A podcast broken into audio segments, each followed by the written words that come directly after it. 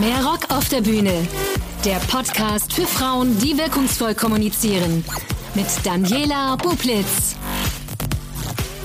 Hallo und herzlich willkommen zu einer neuen Episode von Mehr Rock auf der Bühne. Mein heutiger Gast, der sorgt dafür, dass andere mit einer brillanten, unterhaltsamen oder bewegenden Rede die Bühne rocken. Ich spreche heute mit Jacqueline Schäfer. Sie ist Präsidentin des Verbands der Redenschreiber deutscher Sprache. Sie ist selbst Redenschreiberin für führende deutsche Bundespolitikerinnen und Konzernchefinnen. Sie ist Medientrainerin, Coach und wer sie kennt, der weiß, sie rockt auch gerne selbst die Bühne. Mit ihr möchte ich heute über die gute Rede sprechen, die Kraft der Kommunikation und natürlich, was wir alle von erfolgreichen Rednerinnen und ja, auch Rednern lernen können. Ich sag Hallo Jacqueline. Hallo Daniela. Kannst du ein bisschen zu Beginn mal was zu deinem Werdegang sagen? Wie wird man Redenschreiberin?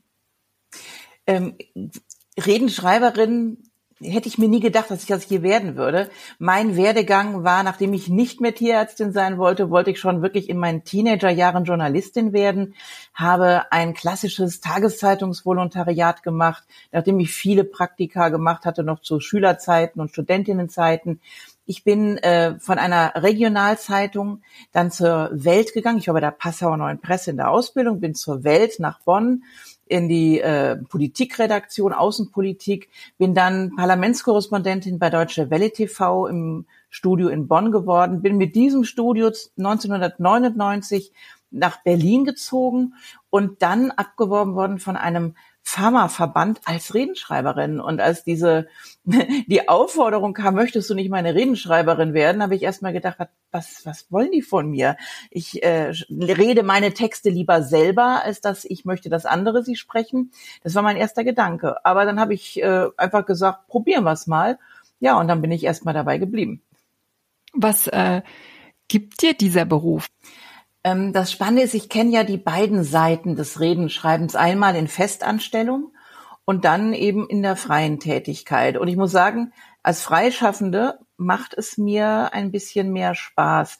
Das ist so, weil ich das Redenschreiben immer auch als eine Beratungsleistung verstehe. Ich liefere nicht nur irgendwie einem äh, mir relativ unbekannten Menschen ein Manuskript ab und dann kann er damit tun und lassen, was er will, sondern ich stelle mich wahnsinnig auf die Leute ein. Ich möchte, bis, möchte so gut man es überhaupt als Außenstehender kann, die Menschen erfassen, die von mir eine solche Dienstleistung haben wollen, damit ich ihnen wirklich eine Rede auf den Leib schreiben kann.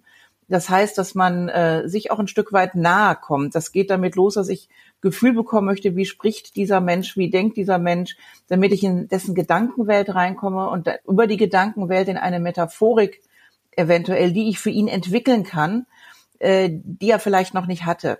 Oder es sind versierte Redner, die man aber noch besser machen kann.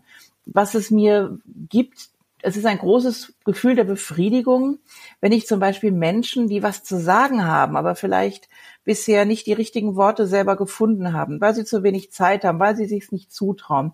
Wenn ich denen helfen kann durch ein gutes Manuskript und eventuell noch durch ein anschließendes Coaching, dass sie wirklich die PS, die sie haben, tatsächlich auf die Straße bringen können. Das ist ein super Gefühl.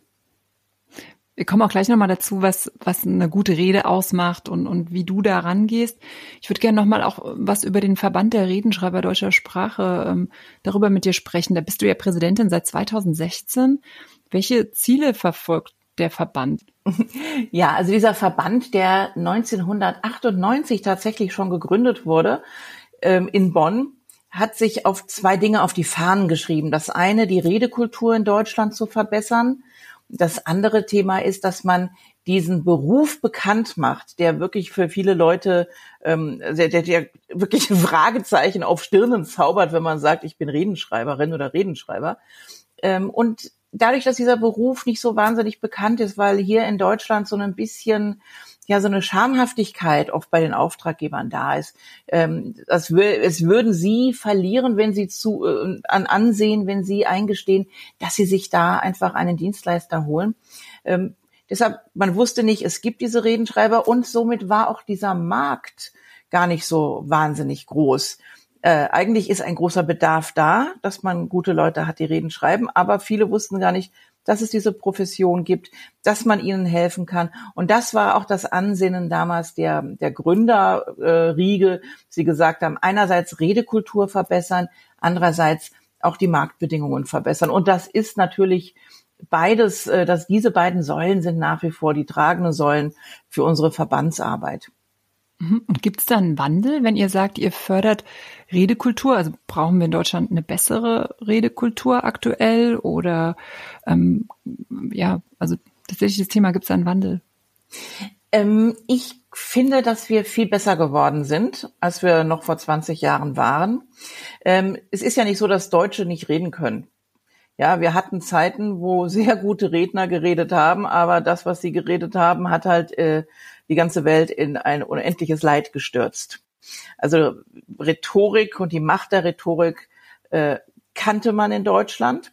Und auch aus dieser Erfahrung heraus hat es sich so ein bisschen entwickelt nach, in der Nachkriegszeit, dass die Reden in Deutschland doch sehr stark zu äh, Fachvorträgen wurden, sehr versachlicht wurden. Und wenn man die klassische antike Rednerstruktur anschaut, wo man sagt, man hat drei Säulen, nämlich Logos, Ethos, Pathos, dann haben wir Ethos und Pathos weggestrichen und haben nur noch den Logos regieren lassen. Also hatten wir häufig langweilige Vorträge. Es hat sich sehr verbessert. Es hat sich insgesamt verbessert, dass nicht mehr so sehr von der Kanzel oder Klammer auf hinter den Rednerpulten gestanden wird und von da runter gepredigt wird, sondern tatsächlich ist es viel dialogischer geworden in unseren Reden. Wir lassen auch mehr Emotionen zu, was eben die meisten Redner in den USA ganz selbstverständlich tun und in Großbritannien, wo auch in frühester Jugend äh, Schülerinnen und Schüler schon an freie Rede herangeführt werden. Da hat sich viel getan in Deutschland. Luft nach oben ist immer noch. Aber ich bin der Meinung, da, äh, da ist wirklich sehr viel Positives passiert.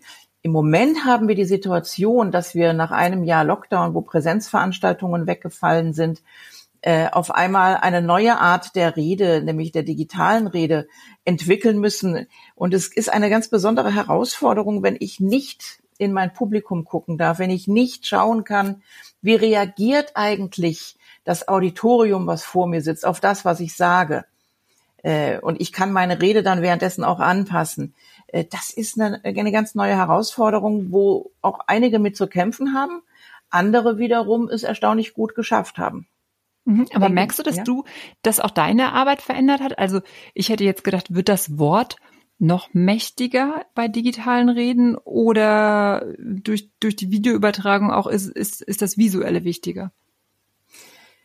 Das eine geht nicht ohne das andere. Wenn ich ähm, eine Rede halte, die, auf dem digitalen Parteitag beispielsweise, und jemand guckt permanent am, an der Kamera vorbei, dann kann der noch so kluge und tolle Sachen sagen, das irritiert und die Leute steigen aus. Das Problem an der digitalen äh, Plattform ist, dass wir äh, die, dass die Möglichkeit, sich ablenken zu lassen, bei jedem Einzelnen größer ist, als wenn er in einem Saal sitzt wo man eben auch sozialisiert ist, nach vorne auf die Bühne zu schauen. Ja, wenn ich zu Hause bin, jeder Einzelne in meines Auditoriums sitzt vorm eigenen Rechner, da gibt es hunderttausend Möglichkeiten, äh, die Konzentration zu verlieren, abzuweichen. Und deshalb müssen wir da auch ein bisschen anders reden. Also je kürzer die Vorträge, also je digitaler, desto kürzer, sage ich immer, desto prägnanter und ähm, desto äh, wichtiger ist es aber auch, dass die Performance dann stimmt, dass ich tatsächlich in die Kamera schaue, dass ich quasi mein Publikum angucke, das nicht vor mir ist, aber das eben hinter den Rechnern hockt. Das ist beispielsweise Armin Laschet richtig gut gelungen beim CDU-Parteitag. Äh, da war ich selber sehr, sehr überrascht, denn es war, es wirkte tatsächlich so, als sei der Saal voller Menschen, als er geredet hat. Es war ganz erstaunlich. Mhm. Es ist seinen beiden Konkurrenten nicht so gelungen. Mhm. Lass uns über die Rede sprechen. Was macht eine gute Rede aus? Eine gute Rede erfreut, unterhält, vermittelt Neuigkeiten ähm, und regt zum Nachdenken an. Also sie, sie, ähm, sie berührt Herz und Hirn gleichermaßen. Und äh, sie kann auch nur wirken, wenn beides angesprochen wird.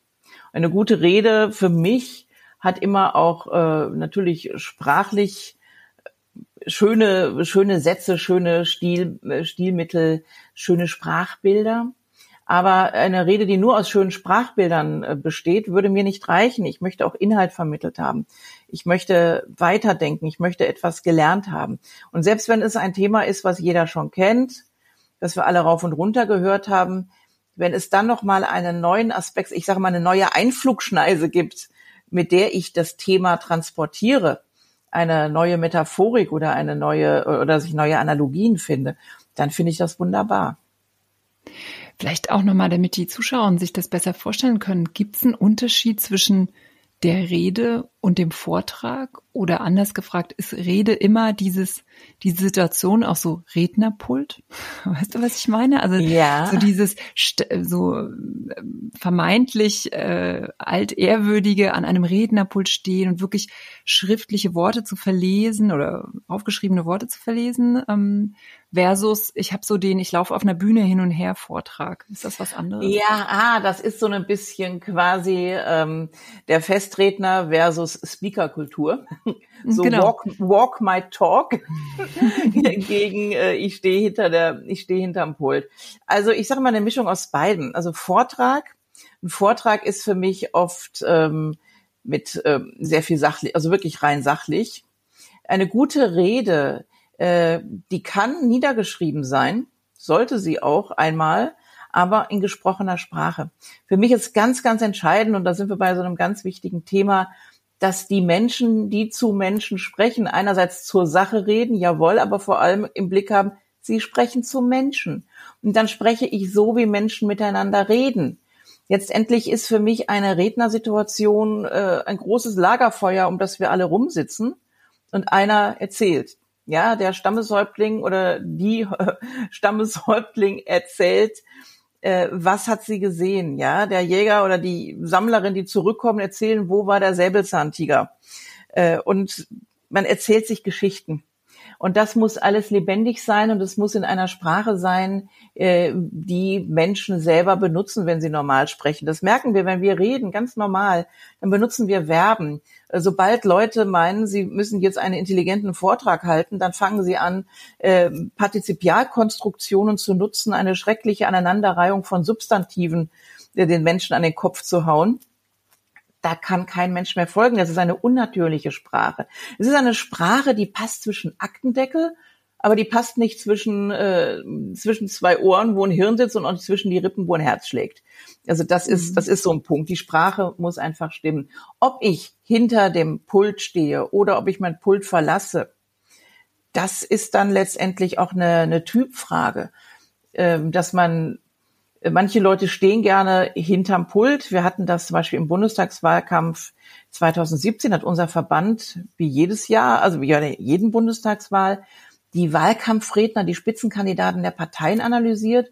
Und ähm, Sarah Wagenknecht, die auf den gemeinsam mit Cem Özdemir auf Rang 2 gelegen hat, ist eine ganz klassische Rednerin, die steht hinter ihrem Pult und ist trotzdem eine sehr, sehr gute strukturierte Rednerin. Cem Özdemir, eben auch auf Platz zwei, gleiche Punktzahl. Das ist einer, der verlässt das Pult, der ist dialogischer. Der hält nicht den Vortrag am Stück oder die Rede am Stück, sondern der hat immer kurze Passagen gehabt, hat Fragen zugelassen, hat darauf geantwortet und die Antworten waren wie kleine Reden. Christian Lindner, der gewonnen hatte, war eigentlich der Erste, der ein Pult von der Bühne verbannt hatte, sondern wirklich rumgelaufen ist. Jetzt nicht wie die Speaker, die permanent hin und her rocken, aber der ist, der hat sich bewegt, der ist auf die Leute zugegangen, der hat den äh, die Distanz zum Publikum tatsächlich räumlich verkleinert, indem er buchstäblich auf sie zugegangen ist. Also da ist auch wirklich eine, eine, eine ja eine Typfrage, was passt besser zu mir?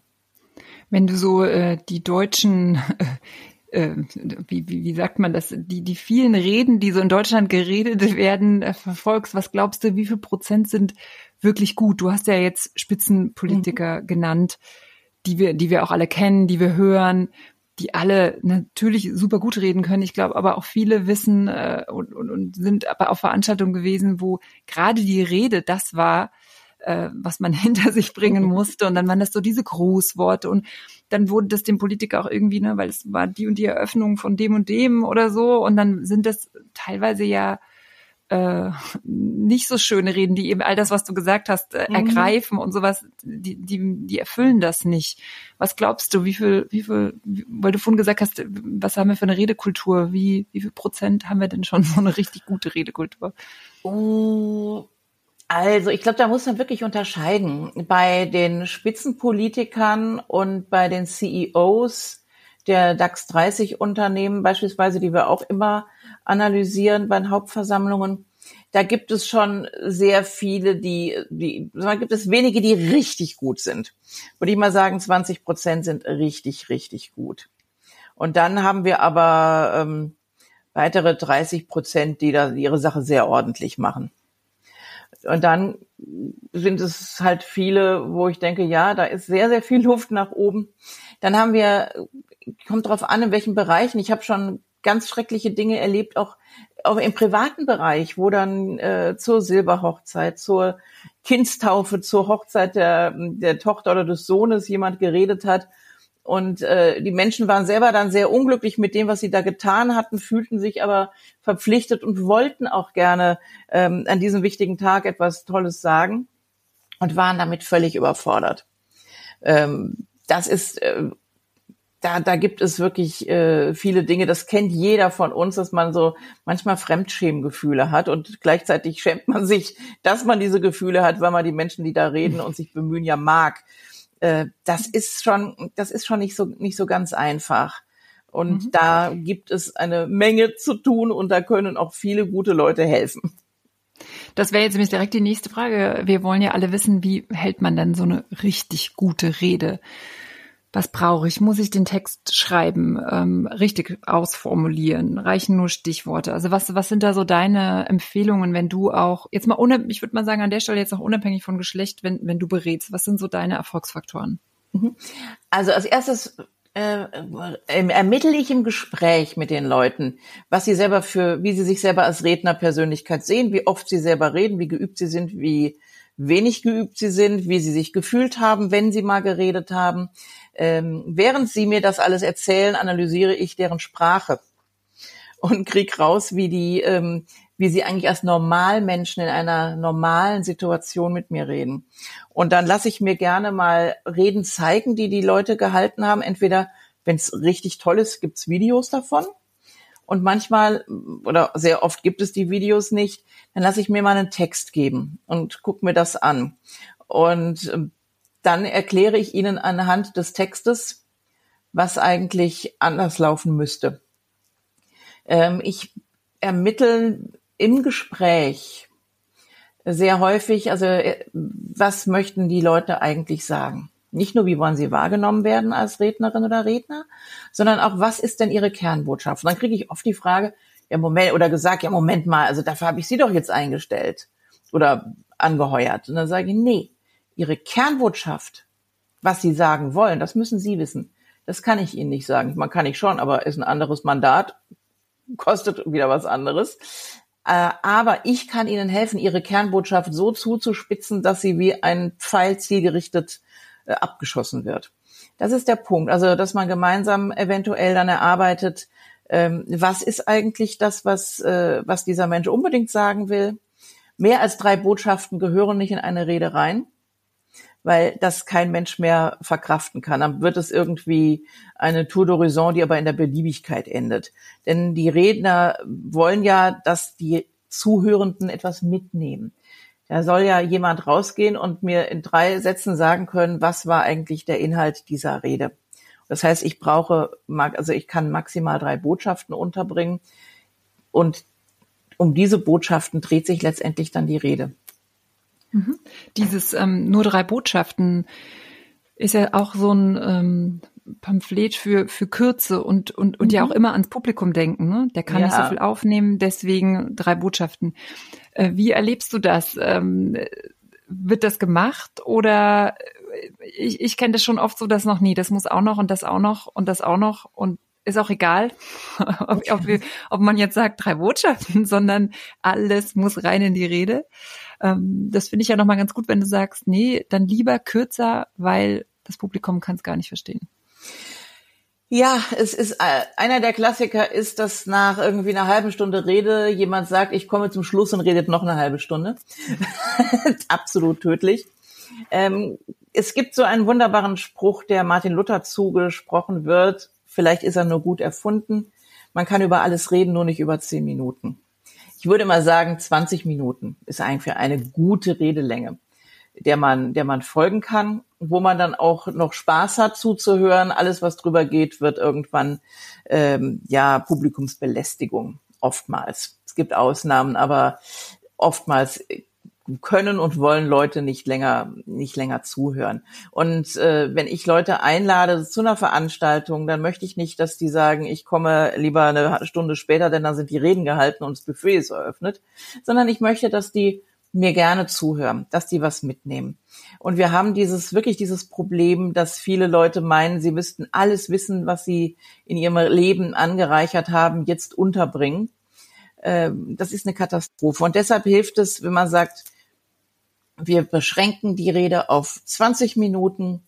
Wir suchen uns drei Botschaften maximal aus, die wir unbedingt rüberbringen wollen. Ähm, dann müssen wir vielleicht identifizieren, was ist, welche Art von Rede muss gehalten werden. Es ist ein Unterschied, ob ich als Kanzlerin eine Regierungserklärung halte oder ob ich als äh, mittelständischer Unternehmer eine Weihnachtsansprache halte bei der Weihnachtsparty mit, äh, und richte mich an meine Mitarbeiterinnen und Mitarbeiter. Ja, es ist ein Unterschied, ob ich an einem Change-Prozess stehe, gerade im Unternehmen und muss meine Mitarbeiterinnen und Mitarbeiter überzeugen, trotz der Einschnitte, die gemacht werden müsse, motiviert weiterzuarbeiten und äh, mir zu vertrauen, in meine Führungsstärke vertrauen und mir zu vertrauen, dass die Entscheidungen, die ich treffe, gut sind. Äh, das sind ganz unterschiedliche Reden. Habe ich eine Motivationsrede? Ähm, habe ich eine Lobrede? Habe ich eine Rede, wo ich mal auch jemanden, eine Brandrede? Oder muss ich einfach muss ich einfach nur informieren. Also eine Rede zu einer Hauptversammlung bei einem DAX 30 Unternehmen, die unterliegt ja auch rechtlich ganz bestimmten äh, Voraussetzungen. Und das ist, das ist eben zu klären. Was will man eigentlich? Welche Art von Rede ist es? Was will ich machen? Und dann kann ich auch nur sagen, ich glaube, es war Mark Twain, hat gesagt, eine gute Rede besteht aus einem Anfang, einem Mittelteil und einem Ende, äh, aus einem Anfang und einem Ende und einem möglichst kurzen Mittelteil. Also das sind wirklich Sachen, die kann man sich tatsächlich, äh, ja, die sollte man aufschreiben, an die Wand hängen und sich immer dran erinnern. Mhm. Jetzt sehen wir mal ein Beispiel, eine ähm, Geschäftsführerin eines mittelständischen Unternehmens, die eine Brandrede halten muss. Jetzt hat die keine Redenschreiberin äh, mhm. äh, zur Hand. Was wären deine Empfehlungen? Wie soll die vorgehen? Die sollte genau analysieren, äh, was ist, wie gesagt, was ist ihre Botschaft, immer das Wichtigste, zu wem spricht sie, zu ihrer Belegschaft. Sie muss genau überlegen, äh, wenn das jetzt, sagen wir mal, verarbeitendes äh, Unternehmen ist, dann hat sie vielleicht viele Leute, die stehen am Fließband und sie hat aber auch in der Verwaltung Leute arbeiten. Und sie darf nicht nur äh, eine Art von Mitarbeiter ansprechen. Also sie muss von, sie muss eine Sprache finden, die von allen verstanden wird. Sie muss überlegen, ob sie zum Beispiel auch viele Menschen der, äh, im äh, Unternehmen hat, deren vielleicht erste Fremdsprache gar nicht Deutsch ist. Ja, also ganz einfach sprechen, ähm, sehr ehrlich sein. Ehrlich in dem Sinne, ähm, dass man nichts verspricht, was man nicht halten kann. Also das muss genau geprüft werden. Was kann ich versprechen? Was kann ich sagen? Auch mal ehrlich sagen, ich würde Ihnen gerne an dieser Stelle was anderes sagen. Ich kann es aber nicht. Ähm, und ich kann Ihnen nur mitteilen, was der jetzige Stand äh, unserer Erkenntnis ist. Ja, wenn es beispielsweise darum geht, in dieser Corona-Krise, wie geht es weiter? Können wir das Unternehmen aufrechterhalten? Oder nicht? Oder welche Maßnahmen stehen jetzt an? Also das muss, das muss man sich genau überlegen. Ich empfehle auch immer bei solchen Reden, wenn man irgendetwas ankündigt, dass man dann einen Termin setzt. Bis dann und dann werde ich, äh, werden wir Klarheit haben. Wenn ich die Klarheit habe, dann muss man auch dann, wenn es passiert ist, wieder in die Kommunikation eintreten, beziehungsweise wenn dieses Datum verstrichen ist und es nichts passiert, muss man etwas schaffen, womit man den, die Menschen wieder ansprechen kann, wieder einen Kanal entwickeln. Und das sollte mitgedacht werden in einer Rede, damit man nicht in einem Moment dann äh, etwas verspricht, was man dann nicht hält. Denn diese gebrochenen Versprechen, die sind, äh, die kann man fast nicht mehr retten. Also das mhm. geht so auf die Reputation eines Redners oder einer Führungspersönlichkeit. Das ist eine Katastrophe. Mhm. Und ausformulieren oder Stichworte? Ich würde grundsätzlich erstmal ausformulieren. Ähm, dann kann man immer noch ähm, zusammenstreichen. Einfach mal ausformulieren, ausprobieren, wie klingt das eigentlich? Wie, was ist das, was ich sage? Ähm, ich würde grundsätzlich diese Reden auch, wenn sie mal niedergeschrieben sind, üben, sprechen, laut sprechen, nicht nur einfach, nicht auf dem Papier, eine Rede nie nur nach der Papierform beurteilen, indem ich sie mir nach Möglichkeit noch am Schirm durchlese, sondern laut sprechen, sie vielleicht mal aufnehmen und mal anhören, wie klinge ich damit? Wenn ich das habe, wenn ich dann das Gefühl, dann kann ich immer weiter am Text fallen, sagen, okay, an der Stelle stolper ich oder das versteht kein Mensch, da kürze ich noch mal und wenn ich das dann, wenn ich dann das Thema und den Text verinnerlicht habe eigentlich, dann kann ich, wenn ich ein geübter Redner oder eine geübte Rednerin bin, dann kann ich es zusammenstreichen, dann reicht vielleicht irgendwann tatsächlich der Stichwortzettel. Aber es gibt auch immer die Situation, man ist auch von der Tagesform nicht immer gleich drauf. Ich würde immer ein ausformuliertes Manuskript in der Tasche haben, was ich im Notfall ziehen kann, beziehungsweise wenn ich plötzlich heiser werde, dann drücke ich es meinem Stellvertreter oder meiner Stellvertreterin in die Hand, dann kann die die Rede noch halten. Also ich plädiere eigentlich immer fürs Ausformulieren. Ich selber spreche fast immer frei. Aber ich habe mir die Sachen tatsächlich oftmals niedergeschrieben, um einfach mal zu gucken, wie komme ich von den Längen hin, äh, ist eine Stelle einfach zu weit ausgewalzt. Ich muss ein Gefühl auch fürs Timing bekommen. Und wenn man ein geübter Redner ist, kommt man da schneller rein. Am Anfang sollte man einfach wirklich die Sachen auch deshalb niederschreiben, um zu gucken, wie viel Platz braucht eigentlich wirklich, wie viel Redezeit braucht welches Thema. Mhm. Das heißt dann aber auch, so wie du es äh, beschrieben hast, so wie du es machst, man lernt es auch auswendig, ne? Also man versucht jederzeit wahrscheinlich auch. Ja, ähm, auswendig jetzt nicht äh, stur im Sinne von, ich lerne jetzt ein Gedicht auswendig. Was man auf jeden Fall auswendig können muss, das sind die Kernbotschaften. Da muss ich mich wirklich hinstellen und äh, wenn ich die ablese, ja, meine die wichtigste Botschaft, die ich habe, man stelle sich vor, äh, John F. Kennedy hätte unter sich geguckt und hätte gesagt, ähm, ich bin ein Berliner. Ja, da wäre der ganze Spaß mal eben nur halb so schön gewesen. Äh, meine Kernbotschaft, meine, meine Appelle, die ich loswerden will, womit ich Menschen bewegen will, die müssen natürlich frei kommen. Also die muss ich drauf haben.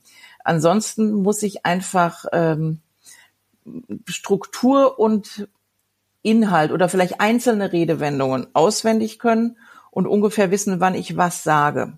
Das muss dann nicht, also wenn ich mir was niedergeschrieben habe und ich rede dann später, das wird nie 100 Prozent genauso geredet, wie ich es aufgeschrieben habe.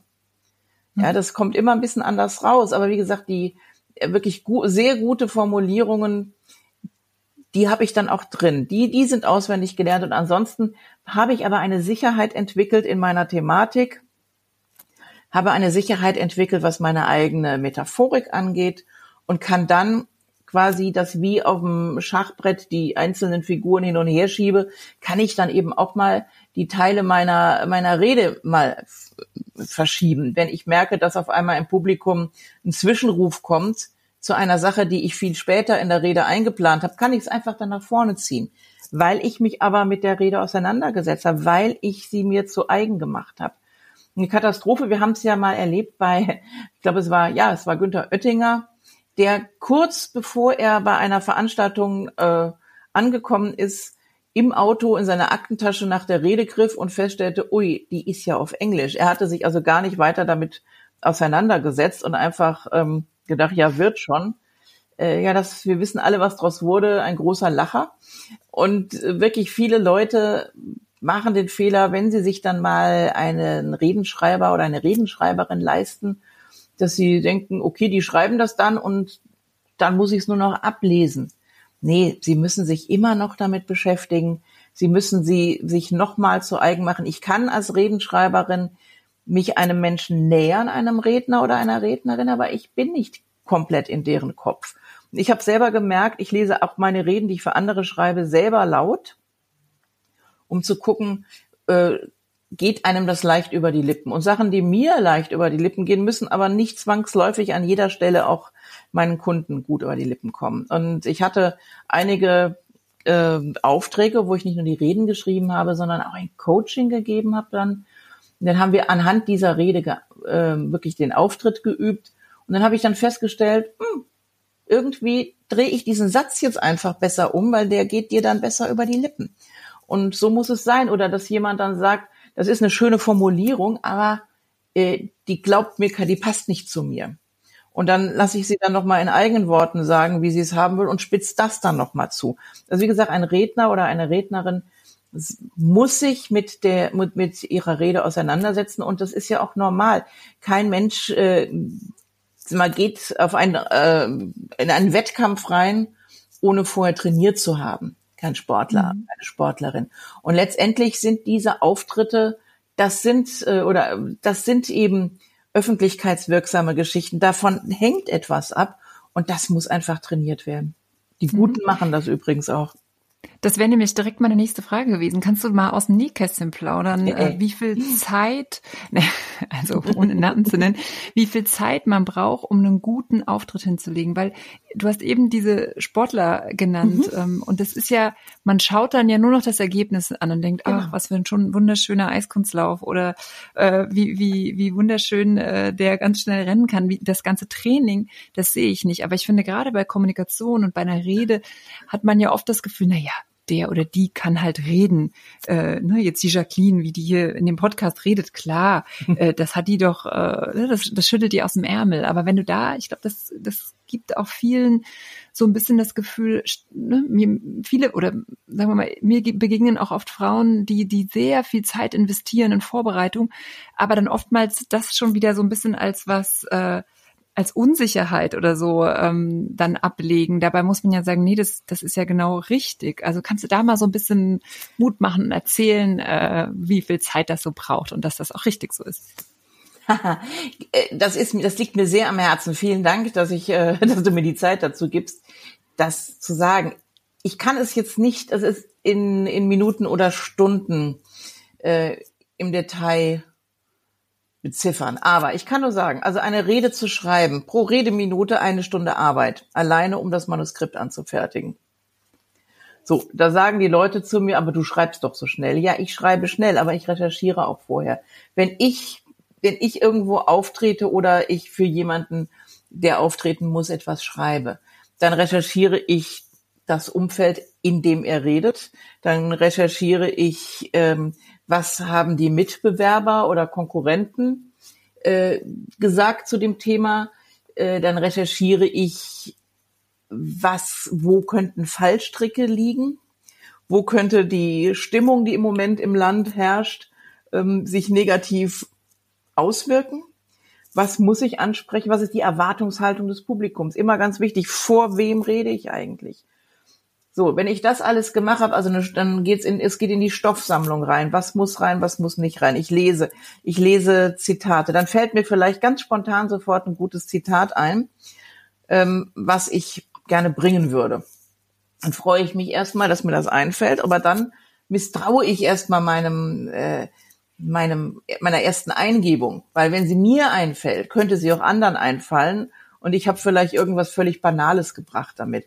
Also recherchiere ich, ist das in der letzten Zeit häufig zitiert worden, gerade in dem Umfeld, oder ist es in einem Kontext benutzt worden, der dann einen negativen Image-Transfer für mich darstellen würde, wenn ich das jetzt benutze und so weiter und so fort. Wenn ich dann, also sagen wir, wenn ich jetzt dann eine Rednerin oder ein Redner bin, dann habe ich also diesen Text, habe mich auseinandergesetzt mit meinem Redenschreiber oder meiner Redenschreiberin oder mit meinen Mitarbeitern, mit denen ich das zusammen entwickle. Und dann muss ich die, muss ich diese Rede durchgehen. Mehrfach mal laut lesen. Bevor ich mich mit dem Stift hinsetze und anfange zu streichen, einmal still gelesen haben, einmal laut gelesen haben, ein Gefühl entwickeln und dann kann ich ans Redigieren drangehen. Und dann gibt es oft noch ein, zwei äh, Runden, wo man wieder mit dem Redenschreiber oder der Redenschreiberin redet. Ähm, man sagt hier, das und das muss geändert werden. Und dann, wenn dann die Endfassung da ist und jede Fassung muss von mir gegen, gelesen, gegengearbeitet werden, dann stelle ich mich hin und übe. Dann übe ich vielleicht, je nachdem, wenn ich ein Problem mit meiner Stimme habe, typisches Frauenthema. Ähm, wir haben in der Regel höhere Stimmen als Männer, logischerweise. Und viele, wenn die aufgeregt sind, die atmen dann nicht mehr in die Flanke. Ich weiß noch, als ich das allererste Mal als Journalistin vor einem Mikrofon saß, ich war so aufgeregt, ich habe nur noch, äh, ich habe ganz flach geatmet. Man hört jetzt, wie meine Stimme eine Terz höher ist als eben, ja. Mhm. Und wenn ich, wenn ich jetzt wieder tief in die Flanke atme, habe ich ein, ein ganz anderes Stimmvolumen, eine ganz andere Stimmfarbe. Und wenn ich auf einen, äh, auf einen Rednerpult zusteuere oder auf eine Bühne zusteuere, ja, bei den meisten geht der Puls ein bisschen hoch. Ist völlig normal. Also das muss man wissen, das muss man akzeptieren und da muss man eben für diese Situation gewappnet sein und muss sich darauf vorbereiten. Man muss die Stimme anwärmen, vorher vielleicht sich mal zurückziehen, ein paar Übungen machen, dass der Kiefer locker wird, dass man äh, ganz bewusst atmet, dass man seine Indifferenzlage findet, also den Ton, der der eigentliche ist. Ich gebe immer den Tipp, sagt, sagt mal Stellt euch vor, ihr telefoniert mit jemandem, der euch langweilt, aber hin und wieder müsst ihr therapeutisch grunzen, damit er merkt, ihr seid noch da. Also macht ihr mhm, mhm. Und dieses mhm, das ist die Indifferenzlage. Das ist eure Stimmlage. An die könnt ihr euch gewöhnen. Und ich, wenn ich ans Rednerpult gehe, ich mache da manchmal mhm, mhm, nochmal, um mir meine Lage, meine Stimmlage nochmal ins Ohr zu bringen und wenn ich anfange zu reden, nämlich, dass ich genau diese Lage habe und nicht halt jetzt hier flach atme und eine Tertiör bin. Aber das man sieht auf jeden Fall oder man hört äh, Vorbereitungen, sich damit beschäftigen, ist wichtig. Jetzt wollen wir mal Namen nennen. Der Verband der Redenschreiber, der zeichnet mhm. ja immer die besten Rednerinnen und Redner aus. Ja. Und der Höttges von der Telekom, der CEO von der Telekom, der gewinnt da immer. Um nochmal so dieses Thema, wie viel Übung hat denn so eine Rede? Ähm, was glaubst du, äh, wie viel übt der? Also ich weiß von Tim Höttges, dass der erstens immer unsere Gutachten, die der VRDS schreibt. Wir machen ja immer richtige, wir sitzen ja nicht da und hören uns an und sagen, oh, ich finde jetzt mal den Höttges äh, am besten, sondern da gibt's Kriterienkataloge oder einen Kriterienkatalog, nach dem jeder Redner bewertet wird. Und wir schreiben dann immer eine Begründung rein. Warum war beim Bereich ähm, Argumentation, wieso sind das so viele Punkte und nicht mehr oder weniger? es wird argumentiert. Und ich weiß, dass Herr Höttges tatsächlich sehr aufmerksam liest, was wir reinschreiben. Und wenn er, ähm, also bei ihm, wenn ist es Meckern auf höchstem Niveau, weil der Mann wirklich richtig gut ist. Aber wenn er merkt, dass da, dass da gesagt wird, nö, da ist Luft nach oben, dann, dann löst er dieses Problem auch. Dann setzt er sich damit auseinander. Und das finde ich grandios. Da bin ich wahnsinnig stolz auch auf die Kolleginnen und Kollegen, die sich immer jedes Jahr diese Arbeit machen. Und ich finde es wirklich ganz bemerkenswert, dass ein wirklich ein solcher Unternehmenslenker wie Tim Höttges sich nicht so schade ist, sich immer weiter zu verbessern und diesen mhm. Anspruch auch hat. Und ich weiß, dass er da, also und gerade diese HV-Reden, das ist ja nicht nur eine Rede, wie gesagt, dass ein Manuskript geliefert wird. Da gibt es ganz, ganz viel, was dahinter steht. Da ist es, äh, glaube ich, Börsenrecht, was da eine Rolle spielt, was be äh, beachtet werden muss. Und die Inszenierung. Wenn ich da vor meinen äh, Aktionären sitze und rede, da ist, da muss eine, da passiert, muss was passieren auch auf der Bühne, wie bringe ich, wie bringe ich einfach äh, meine, wie setze ich meinen Redner und meine Rednerin in Szene?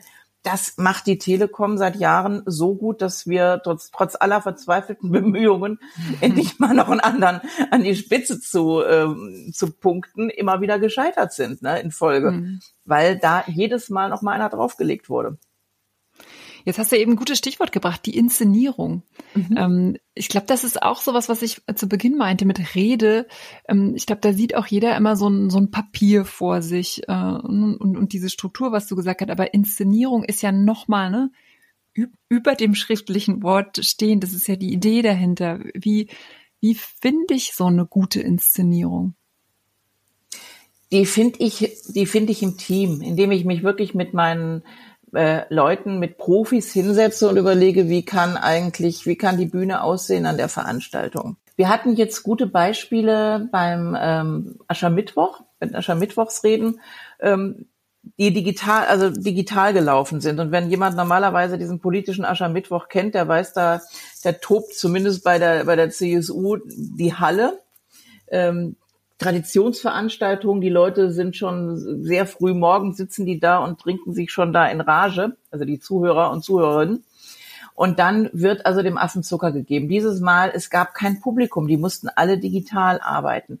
Das war sehr unterschiedlich. Und das Lustige war, die Inszenierung tatsächlich bei bei der CSU ist wahnsinnig gut gelungen. Das haben also, da musste man, nun weiß Gott, kein Anhänger der Partei sein, um zu sagen, wow, da haben die Leute richtig nachgedacht. Die haben einerseits diese Bierzeltstimmung erreicht, indem die eine riesen Wand aufgebaut hatten, wo Tausende von von Köpfen von ihren wirklich reingezoomt wurden quasi. Ich weiß nicht, ob es Zoom war oder was für immer für eine Plattform die dann mit Tröten saßen oder geklatscht haben und es war so und hatten ihre Bierkrüge vor sich, es war Stimmung. Die Partei hatte denen auch schon irgendwelche Aschermittwochskits zugeschickt mit einer Tröte und einem Bierglas und weiß der Kuckuck was. Das war irre. Und dann wurde, weil natürlich dies, dieses klassische Setting dann aber nicht weiter funktioniert hat mit ich, da steht einer auf dem Rednerpult und alle paar Minuten johlt der Saal, haben sie es dann gleich gar nicht erst versucht, so weiterzumachen, sondern haben Söder im Prinzip in ein Wohnzimmer gesetzt. Damit ganz geschickt aufgenommen, die Situation, dass viele Leute von zu Hause im Moment ähm, sich alles angucken. Die sind, wir sind auf unsere Wohnzimmer im Moment beschränkt. Also das war äh, ganz interessant, weil da tatsächlich eine Verbindung hergestellt wurde. Äh, dieses am Esstisch sitzen erfordert wieder eine ganz andere Tonalität, ein ganz anderes Sprechen als wenn ich von einer Kanzel runterrede oder von einer Bühne runterspreche. Ich habe einen ganz anderen Ton. Ich bin leiser, ich bin plauderiger. Und das hat man, das hat man da äh, wahnsinnig gut gesehen und das war extrem stimmig. Also ich muss gucken, was ist die Situation, in der ich rede. Ähm, wie setze ich das in Szene? Wie setze ich den Redner in Szene und damit natürlich auch mein Thema? Und das ist eine, da muss, da muss man mehr Gedanken verwenden als einfach nur, ja, dann kommt da halt mal ein Pult hin. Ja, es geht damit mhm. los. Brauche ich, will ich, äh, wie viele Leute sind da? Will ich Videoleinwände haben, von denen Rednerinnen dann äh, drauf projiziert wird? Äh, ist eine Bühne da? Sitzen die Leute nah dran? Sind sie nicht nah dran? Ähm, wer redet? Gibt's Musik vorher oder nachher? Ja, wie ist das ganze Setting? Das ist eine, da, da sind regelrechte Dramaturgen gefordert. Hm. Jetzt haben wir ähm, hintereinander über zwei Männer gesprochen. Wir müssen über ja. Rednerinnen sprechen, über Frauen auf der Bühne. Und wenn wir zum Beispiel über Inszenierung sprechen, ähm, fallen dir denn Frauen ein, die sich ähm, auch als Vorbild richtig gut auf einer Bühne inszenieren. Also eben hast du ja dieses Bild von Söder aufgetan, wo man auch ganz ja. viel sagen muss, naja, das hängt auch an seiner Männlichkeit und an seiner Größe. Und würde das überhaupt funktionieren bei Frauen? Also kannst du ein paar Beispiele nennen, ähm, wo Frauen das, wo Frauen das auch einfach richtig gut gelingt? Ich bleib in Bayern. Und wo du gerade sagtest, äh, Söder äh, hat halt diese, da ist seine Männlichkeit, da ist seine Größe. Söder hat im 2018 im Bayerischen Landtagswahlkampf nur den zweiten Platz gemacht. Nämlich mhm. hinter einer Frau, hinter Katharina Schulze.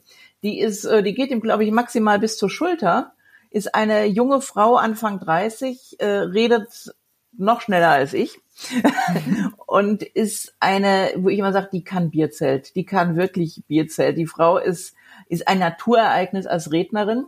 Und das ist ein, insofern nehme ich die auch wahnsinnig gerne als Beispiel, weil Katharina Schulze immer von Männern gesagt bekommen hat, du redest zu schnell, du bist zu flapsig und äh, du bist zu, du bist zu schrill. Und sie hat dann immer, sie hat sich das am Anfang wohl ein bisschen zu Herzen genommen und irgendwann gesagt, nee, aber so bin ich halt. Und hat sich wahnsinnig gefreut, dass wir sie mit ihrer Art dann tatsächlich als bester, beste Wahlkampfrednerin im Bayerischen Landtagswahlkampf ausgezeichnet haben.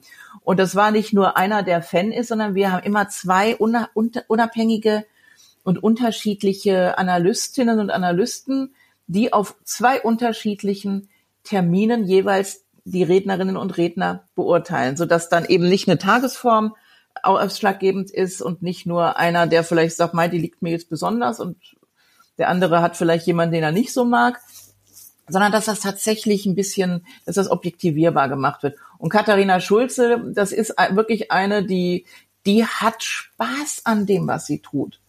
Das ist eben auch was, was ganz wichtig ist. Die geht auf die Bühne, die nimmt die ein in ihrer Ziel, mit ihrer zierlichen Gestalt. Die steht da und hat die Bühne, äh, hat eine Bühnenpräsenz, weil sie eben auch Spaß daran hat und weil sie die Herausforderung annimmt. Mhm. Und da, das ist wirklich, kann ich nur empfehlen, wer die Möglichkeit hat, Katharina Schulze mal auftreten zu sehen, unbedingt machen. Ist das auch deine Empfehlung an Frauen, eben nicht auf, auf vermeintliche Berater äh, zu hören, die an, an naja, schrill ist jetzt auch nicht per se eine weibliche Beschreibung, aber das, das, was ja so ihr Frausein ausmachte, daran, daran wurde ja so ein bisschen gearbeitet, dass sie es ja. ablegen sollte und sie war stark genug zu sagen, nee, mache ich nicht. Ähm, ist das deine Empfehlung auch an Frauen? Ich weiß nicht, wen du dann noch so überblickst, zu sagen, ja, man soll dann auch bei sich bleiben und auch bei seiner Weiblichkeit und auch bei einem bunten Outfit und gerne auch bei schrillen Haaren und was es da so gibt und all das in die Waagschale setzen? Ja. ähm, ich, ich, ich zögere jetzt gerade einen Augenblick, ähm, weil einerseits plädiere ich ja dafür, dass man sich Beratung holt, weil man, also auch gerade wenn man jetzt nicht ähm, Kommunikationsexpertin ist oder Experte, sollte man tatsächlich mal mit einem solchen reden oder einer solchen.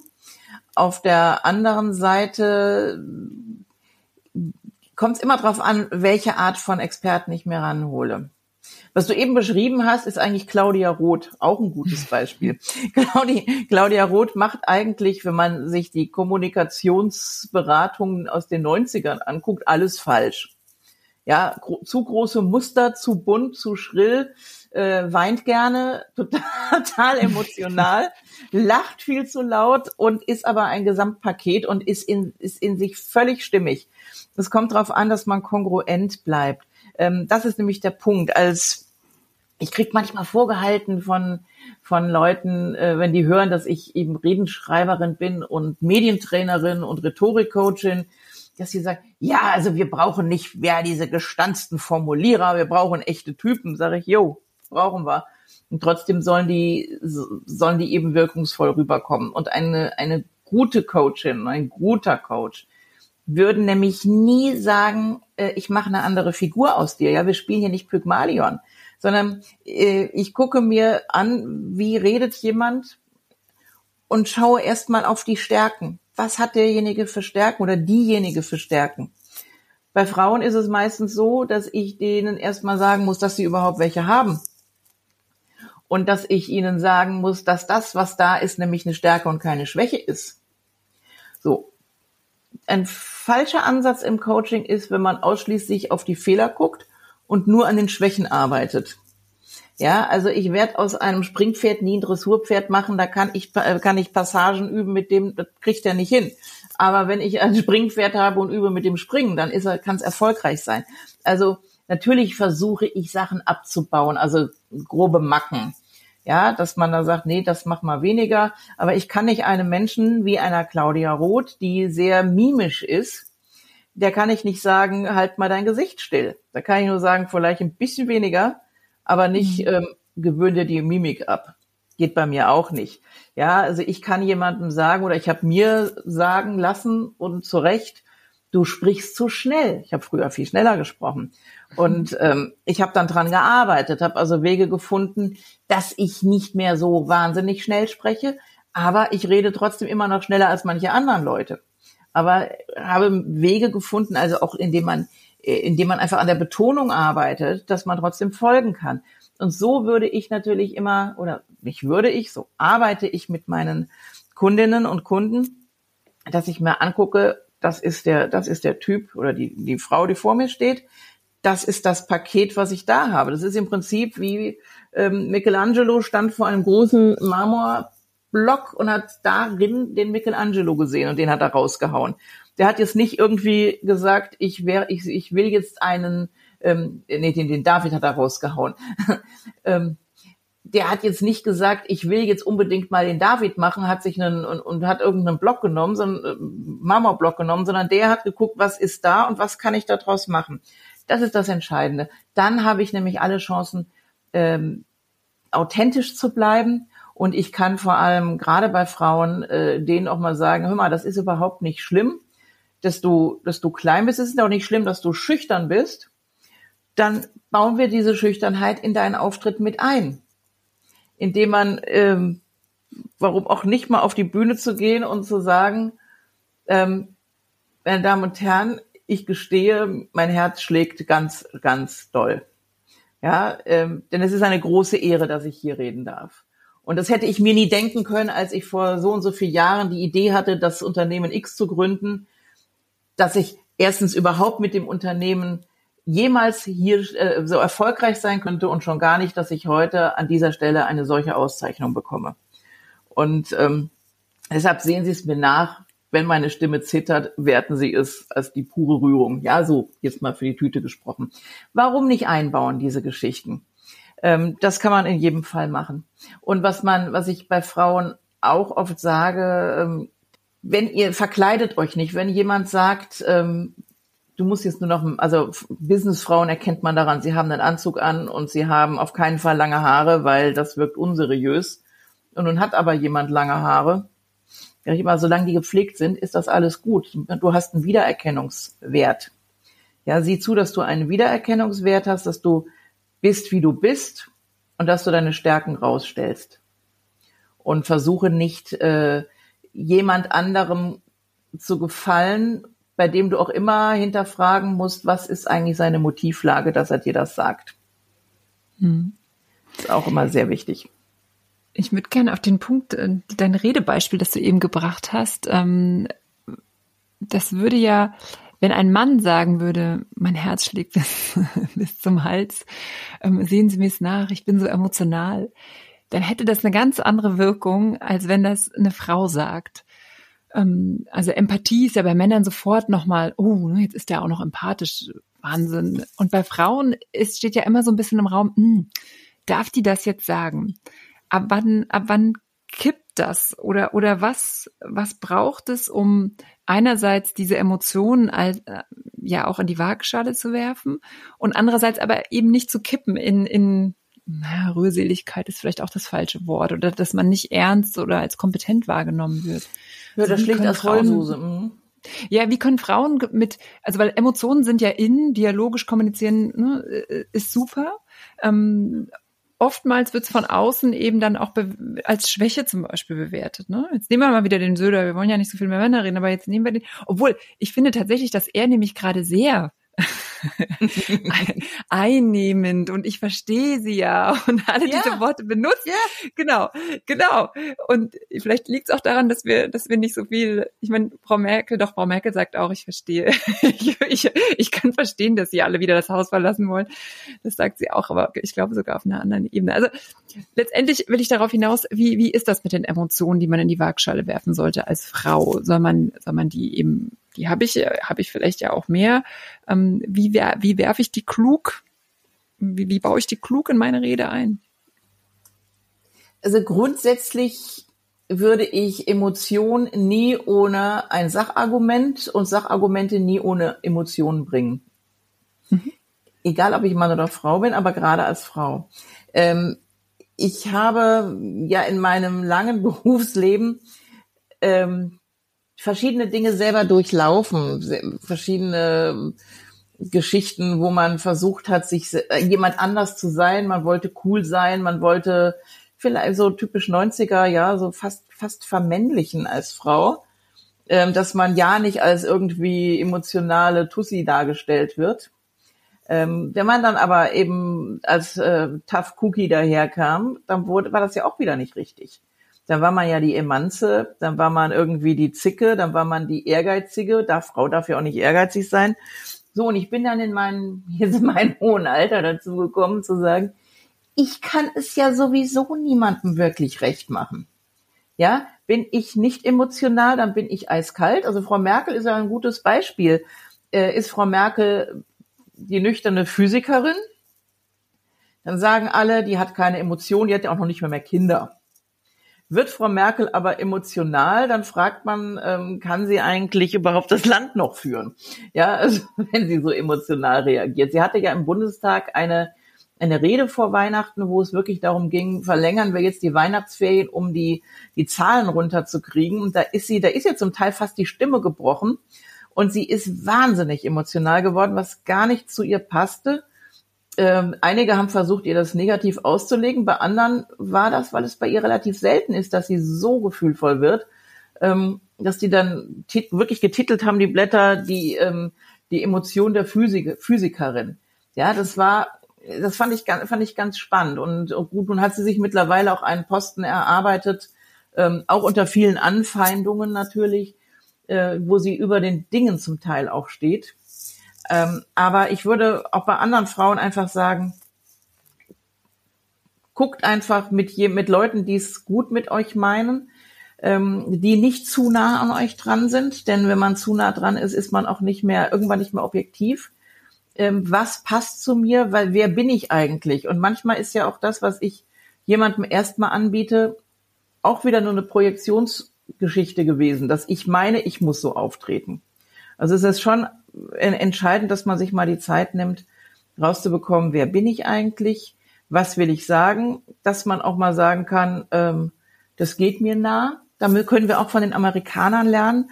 Ähm, ich denke da an den US-Wahlkampf, als Hillary Clinton antrat. Äh, das war, ähm, als, ich glaube, die Vorentscheidung, bevor klar war, dass sie tatsächlich ähm, Kandidatin würde. Da hat in irgendeiner Fragerunde wurde sie sehr unter der Gürtellinie angegangen, so nach dem Motto, sie sei ja nun irgendwie doch eine alte Frau oder sowas. Und sie hat einfach nur gesagt, you hurt my feelings. Sie verletzen meine Gefühle. Ähm, das hätte jetzt in Deutschland wahrscheinlich keiner gesagt, aber warum eigentlich nicht? in dem Moment, äh, also die ist, die brach da nicht in Tränen aus, aber sie hat eben gezeigt, ich bin ein Mensch, das geht mir nah. Also man, äh, warum werde ich hier ähm, unterhalb der Gürtellinie behandelt und ist trotzdem souverän geblieben? Das hat eigentlich eine Stär war eine Stärke. Und mhm. ich denke, da kann man sich tatsächlich dran orientieren. Es ändert sich im Moment auch gesellschaftlich sehr viel. Mhm. Ähm, und da können wir es uns, äh, Männer können es sich leisten, ähm, gefühlvoll zu sein. Es wird sogar erwartet, wer, wer einer ist es nicht. Und Frauen, denke ich, können, je mehr wir sind, die es tun, können dann auch weiblich auftreten, ohne dass man äh, damit gleichzeitig ihre Kompetenz in Zweifel zieht. Mhm. Aber ich glaube, man hat ja jetzt auch ähm, aus deinen Worten schon, aus den vorhergehenden Worten auch schon rausgezogen, dass dieses äh, sich mit sich selbst beschäftigen mhm. eine eigene Positionierung finden, ähm, dass das wichtig ist. Das kann ich nicht aus irgendeinem Rhetorikratgeber ziehen und sagen, so, so sind die Regeln und so musst du stehen und so musst du gucken, sondern am Ende muss ich ähm, auch ein konsistentes Bild abgeben ne? und mir meiner Stärken bewusst sein. Abs absolut. Ich meine, es gibt doch nichts Schrecklicheres, wenn, als wenn ich Leute auf den Bühnen sehe, von denen ich merke, die waren alle beim selben Trainer.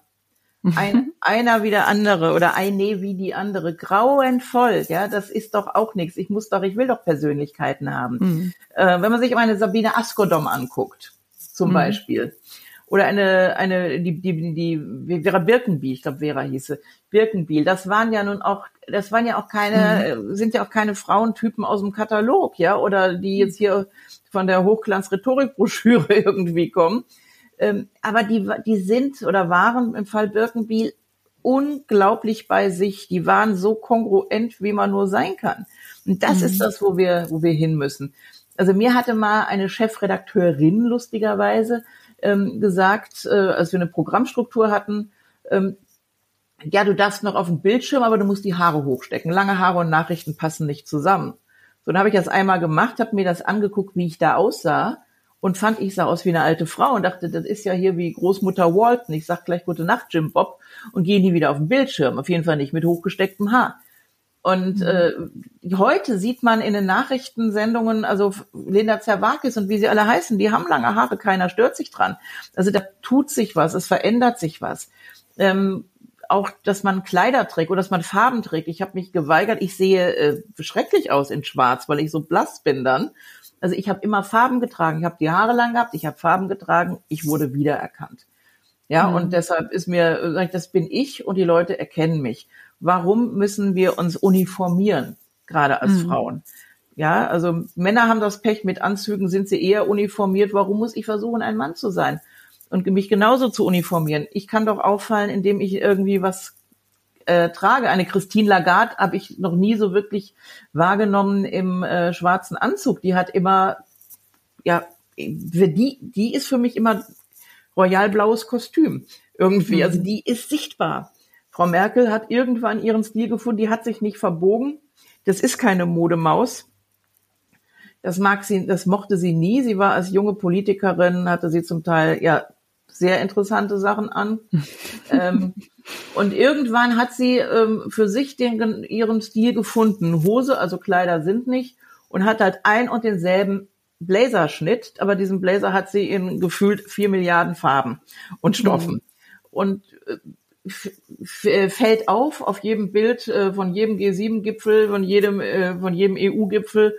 Sie hat dann immer, sie, sie prangt farblich heraus und hat aber ihr Ding gefunden und ist sie selbst geblieben. Und das mhm. ist, das, das finde ich, finde ich sehr stark und hat sich auch nicht beirren lassen. Ich glaube insofern, auch wenn Merkel jetzt nicht, wenn man die brillante Rhetorikerin ist, aber was man als Frau von Merkel lernen kann, ist, dass sie sich nicht hat beirren lassen. Die hat sich nicht, die hat sich nicht kirre machen lassen, auch von den übelsten Artikeln, wo man über ihre Frisur gelästert hat. Ähm, das hat sie sicher auch ähm, zwischenzeitlich mal geärgert, aber sie, sie, sie ist cool geblieben. Und das mhm. wünsche ich mir bei so vielen Frauen, das versuche ich auch in den Coachings immer rüberzubringen. Äh, bleibt cool gutes Stichwort bei Bleib cool. Hast du noch ein paar Tipps, ähm, wie man mit dem Thema Aufregung umgeht? Also jetzt bin ich super vorbereitet. Meine Rede, die ist die beste, die jemals geschrieben worden ist. Und äh, jetzt ist morgen der große Tag. Ähm, was sind da deine Empfehlungen? Wie gehe ich mit Aufregung um? Und ich glaube, es ist ja auch immer so dieser große Wunsch, dass man mir Aufregung nicht anmerkt. Ja, also das Wichtigste, um mit Aufregungen umgehen zu können, ist, dass man diese Aufregung sich selber eingesteht und dass man sagt, das gehört dazu. Das ist wie das Zirkuspferd anfängt zu tänzeln, wenn es die Musik hört. So ist das, dass bei mir eine Aufregung da ist und dass ich äh, mich hinstelle und sage, diese Aufregung hilft mir noch besser zu sein weil ich genügend Spannung habe. Ohne, ohne, ohne Spannung, ohne eine gewisse Spannung bin ich nicht gut. Das muss man sich einfach klar machen. Ich hatte früher extreme Prüfungsangst als Schülerin. Ganz, ganz, ganz furchtbar. Und ähm, das habe ich nicht mehr. Aber ich habe natürlich eine Aufregung, aber ich habe für mich diese Aufregung als Vorfreude umdefiniert ich darf da jetzt auf die Bühne gehen. Wenn ich aufgeregt bin, oh, ich muss da reden. Nee, ich darf da reden. Ich bin eingeladen worden. Ich darf mich präsentieren. Da freue ich mich doch erstmal. Und dann gehe ich da hin und dann mache ich das. Und ähm, was natürlich immer hilft, Atemübungen zu machen, sondern wirklich, bevor man auf die Bühne geht, nochmal tief einatmet, dass man sich vielleicht, dass man sich kleine Rituale schafft, ähm, die einem eine gewisse Sicherheit geben, einem einen Rahmen geben, ähm, dass man noch mal guckt, dass der Lippenstift sitzt, ja, und dass äh, einfach so so Kleinigkeiten, dass man das Gefühl hat, ja, ich habe meine Checkliste abgearbeitet, alles sitzt, alles gut, und jetzt gehe ich raus und jetzt kannst und jetzt ab jetzt genieße ich, dass man wirklich sich ähm, ja vom Kopf her dann äh, in die Situation bringt zu sagen, Jetzt ist mein großer Auftritt. Das ist der Moment, auf den habe ich hingearbeitet, den habe ich herbeigesehnt. Und ich freue mich jetzt. Ich genieße den Auftritt und ich genieße auch zum Schluss den Applaus. Auch eine typische Frauennummer, passiert mir auch immer wieder, äh, dass ich anfange, wenn applaudiert wird, quasi hier mit den Händen gleich so Zeichen zu machen. Ja, stopp, stopp, stopp. Typisch Frau. Frau steht, Mann steht da, breitet die Arme aus, verneigt sich lässt innerlich den Hosenträger flitschen und sagt, Mann, war ich gut. und die Frau findet's peinlich, weil wir so erzogen wurden, Bescheidenheit ist eine Zier und ähm, ja, und bloß nicht selber loben. Nein, äh, sich hineinzuversetzen, das Publikum möchte sich bedanken für etwas, was man geleistet hat. Und indem ich den Leuten quasi verbiete, sich zu bedanken, dann brüskiere ich die muss man sich mhm. auch klar machen. Also genau diese Situation, ich darf, ich muss nicht reden, ich darf reden. Mhm. Und ähm, die Aufregung ist mein, ist mein Antrieb zu noch besserem. Ganz einfach. Mhm. Und dann danke, den Dank annehmen und genießen. Das mhm. sind meine Tipps. Zum Schluss habe ich noch zwei Fragen. Die erste, brauchen wir mehr Rock, mehr Frauen auf der Bühne und was würde das für Deutschland bedeuten? Auf jeden Fall brauchen wir mehr Frauen auf den Bühnen. Ähm, es würde für Deutschland bedeuten, dass tatsächlich eine Normalität eintritt, äh, dass Frauen überall zu allem etwas zu sagen haben. Ja, wir haben immer noch diese, diese Nummer, dass man denkt, der, der Experte ist auch wieder so ein Gendersprachenthema. Äh, der Experte, das kann nur ein Mann sein. Äh, wir haben das jetzt gesehen bei der Pandemiegeschichte. Da sind dann tatsächlich die öffentlich-rechtlichen Anstalten auch mal in sich gegangen. Es waren am Anfang ausschließlich männliche Virologen oder ähm, Epidemiologen, die als Experten herangezogen wurden. Und irgendwann kamen auch die Frauen dazu. Und ich denke, je normaler es ist, dass Frauen auf den Panels sitzen, die auch oftmals eine andere Sichtweise in eine Diskussion reinbringen, weil sie zum Teil andere Lebenswirklichkeiten haben. Denn äh, Frauen, gerade alleinerziehende Mütter, haben einen anderen Blick auf äh, politische Entscheidungen und Rahmenbedingungen, als es Männer haben, die zwar Kinder haben, aber eigentlich ähm, sich nicht darum kümmern müssen, wie werden die beschult, äh, wie, wo kriegen die äh, gut gekochtes Essen her und so weiter und so fort. Wir kriegen, wir, Frauen sind mehr als die Hälfte der Bevölkerung und finden aber maximal zu einem Viertel auf Panels statt zum Beispiel. Das kann es doch nicht sein. Und mhm. ähm, außerdem lustige Geschichte auch aus, aus meiner Verbandswelt. In meiner, bei meiner ersten Wahl 2016 hatten wir ein Präsidium, das bestand aus sechs Personen. Zwei waren Männer und der Rest waren Frauen. Vier waren Frauen. Ich wurde von ganz vielen angesprochen. Das sind aber viele Frauen in diesem Präsidium. Präsidentin, Vizepräsidentin, Pressesprecherin, Schriftführerin. Ja, und dann hatten wir noch ähm, Schatzmeister und jemand für Online. Das waren Männer. Im nächsten Präsidium war es genau umgekehrt. Da waren dann zwei Frauen und vier Männer. Da hat aber keiner gesagt, guck mal, das sind aber wenig Frauen. Wieso hast du denn nicht mehr Frauen drin? Das war einfach normal. Mhm. Und das und, und, das ist irre. Ich meine, ich habe damals nicht bewusst jetzt mehr Frauen genommen und jetzt nicht bewusst mehr Männer, sondern das hat sich einfach so ergeben, wer hat Zeit und wer war bereit, ein Ehrenamt auszuführen. Mhm. und da dachte ich mir aber, diese Reaktionen, die waren schon extrem verblüffend. Mhm. Letzte Frage. Ich glaube, äh, wir konnten alle hören, wie sehr du Kommunikation liebst. Eine gute Inszenierung, einen, einen guten Auftritt. Welchen, welche Kraft hat Kommunikation und wie nutzen wir Frauen sie? Kommunikation hat eine wahnsinnige Kraft. Sie kann zerstören, sie kann aufbauen. Frauen haben die große Kraft, Kommunikation zum Integrieren zu nutzen und zum Moderieren. Und das machen wir uns nur manchmal gar nicht so bewusst, dass wir diese Stärke haben. Denn diese Stärke nutzen wir in unserem Alltag permanent, äh, in der Familie, im beruflichen Umfeld. Viel zu wenig noch beim öffentlichen Auftritt. Und das sollten wir uns uns bewusst machen. Kommunikation kann zerstören, Kommunikation kann aber zusammenhalten und aufbauen. Und gerade Frauen haben durch ihre Empathie und auch ähm, durch ihre Art, nicht immer gleich alles äh, sehr indikativ einem vor den Kopf zu hauen, sondern auch mal mit dem Konjunktiv zu arbeiten, äh, schaffen sie die Möglichkeit, Spielräume äh, zu erhalten, damit Menschen wieder an einen Tisch zurückkehren, äh, die vorher zerstritten waren. Und das sollten wir uns wirklich bewusst machen. Wir können Menschen motivieren, wir können äh, loben, wir können, wir können die Gesellschaft besser machen. Und diese Kraft haben gerade Frauen. Das perfekte Schlusswort. Ich sag vielen, vielen Dank an Jacqueline Schäfer für deine Erfahrung, für deine Worte. Ich glaube, das hat ganz, ganz viele Frauen inspiriert. Danke für deine Zeit. Ganz herzlichen Dank für die Einladung. Und zum Schluss, liebe Zuhörerinnen, wenn es euch auch gefallen hat, wenn ihr inspiriert seid, dann ähm, teilt diese Folge gerne mit euren Freunden, teilt sie auf den Social-Media-Kanälen. Und wenn ihr der Meinung seid, wir brauchen mehr Rock auf der Bühne und das muss eine große Bewegung werden, bei der sich Frauen gegenseitig unterstützen, dann abonniert den Podcast, gebt der Episode heute fünf Sterne, schreibt mir gerne eure Kommentare und wenn ihr ein tolles Female Role Model kennt, dann her mit dem Namen. Wir wollen von ihr lernen. Ladies, Rock die Bühnen dieser Welt. Ihr habt definitiv die Power dazu. Tschüss und goodbye.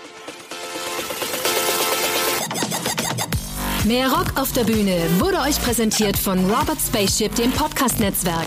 Wollt ihr Werbung schalten oder Sponsor werden? Einen eigenen Podcast produzieren? Das Team von Robert Spaceship unterstützt euch gern. Alle Infos und noch mehr tolle Podcasts findet ihr auf www.robertspaceship.com.